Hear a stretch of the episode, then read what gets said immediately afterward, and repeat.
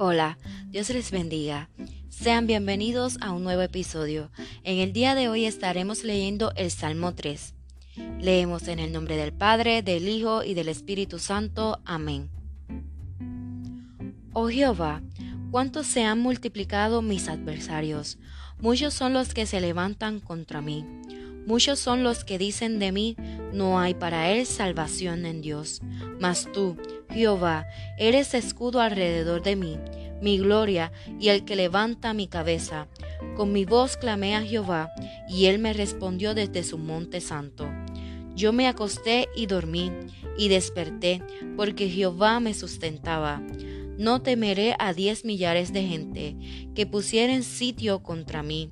Levántate, Jehová, sálvame, Dios mío porque tú heriste a todos mis enemigos en la mejilla. Los dientes de los perversos quebrantaste. La salvación es de Jehová. Sobre tu pueblo sea tu bendición.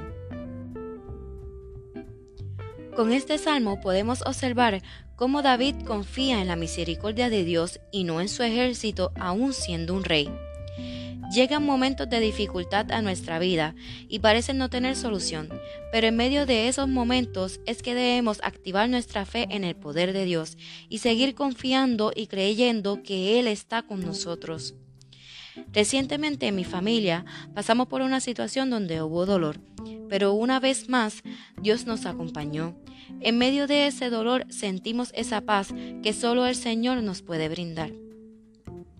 Hay circunstancias en nuestra vida que sentimos tener a todos en nuestra contra. Hasta pensamos que Dios nos ha abandonado. Sin embargo, en este salmo David nos recuerda que sucede todo lo contrario. Cuando todo parece andar mal, cuando todo parece estar oscuro, Dios sigue presente. Qué maravilloso es saber y reconocer que Dios permanece fiel, brindando día tras día lo que necesitamos. Así que hoy te invito a que en medio de tu dolor, en medio de tu situación, en medio de tu aflicción, no te apartes del Señor. Él no te ha dejado. Por el contrario, busca más de Él. El enemigo quiere hacernos pensar que estamos solos, pero ahí está el Señor siempre presente. Oremos, amantísimo Dios, venimos ante ti primeramente dándote gracias por un día más de vida. Gracias por tu amor y por tu hermosa presencia. En este día reconocemos que solo tú puedes brindarnos paz en medio de nuestras situaciones o aflicciones. Ayúdanos a no a dejarnos de ti, sino que podamos seguir buscando de ti y tu presencia.